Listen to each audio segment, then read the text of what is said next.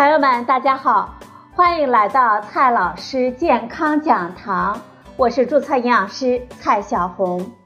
今天呢，蔡老师继续和朋友们讲营养聊健康。今天我们聊的话题是：吃花粉要不要破壁？花粉呢，它是一种很特别的食物。因为来自于美丽的花朵，我们给它赋予了美好的想象和期望。虽然花粉的营养并不比其他食物高级，但作为生活中的一个调剂也未尝不可。对于爱吃花粉的朋友，有一个概念呢，一定并不陌生，那就是破壁。为什么要吃破壁花粉呢？商家的说法呢是这样的。这样营养吸收更好。那么，到底好不好呢？好多少呢？今天呢，我们就聊这些话题。花粉是一种特殊的植物细胞，它有坚韧的外壳，也就是细胞壁。外壳中最主要的成分是孢粉素，这是一种高分子的聚合物，具有耐酸。耐碱、耐热、耐高压的特点。不仅如此，它还可以忍受我们胃肠道消化酶的侵蚀。它有多么强大呢？即使亿万年前的花粉，也可以在化石中保存下来。考古学家们常常用它来研究古代的植被、气候和生态。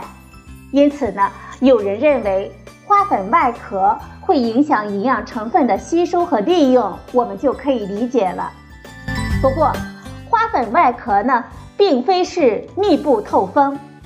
为了方便授粉的时候释放遗传物质，它有萌发孔、萌发沟等结构。花粉里面的营养物质会不会从这些地方渗透出来呢？在一项研究当中，科研人员用玉米、油菜、荷花。荞麦、芝麻、茶花共六种花粉来模拟我们的胃肠消化过程，结果发现，在胃酸、胃蛋白酶和胰蛋白酶的刺激之下，大约三个小时之后，花粉里面的营养物质逐渐从外壳的空隙中释放出来。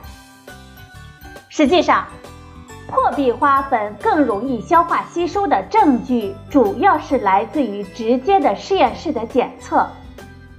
确实呢，有一些研究发现，检测破壁花粉的营养成分，它的含量相对更高，因此被认为破壁花粉更有利于营养物质的释放和吸收。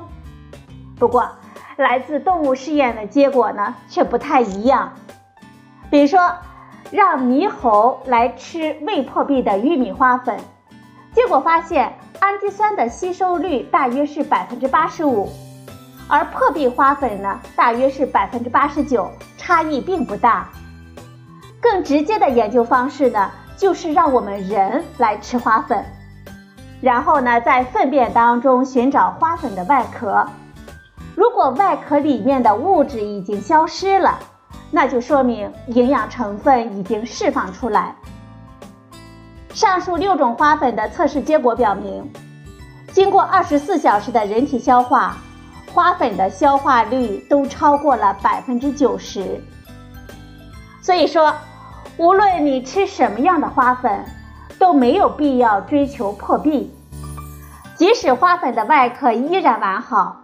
但是我们的胃肠道早已将里面的营养成分吸取出来了。另外，破壁对花粉的营养物质也会带来负面的影响，尤其是不饱和脂肪，容易在破壁加工的过程中被氧化。我们又何必多此一举呢？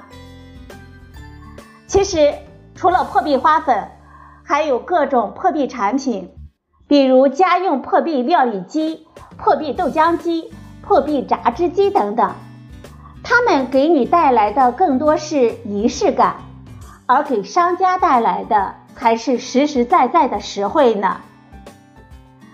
好了，朋友们，最后呢，我们来总结几句：花粉外壳坚韧、耐酸、耐碱、耐高温、耐高压、耐消化。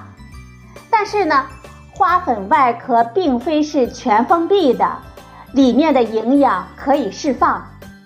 破壁或者是不破壁花粉的营养吸收率均高于百分之九十。破壁往往意味着营养损耗，家庭破壁机纯属噱头。好了，朋友们，今天的节目呢就到这里，谢谢您的收听，我们明天再会。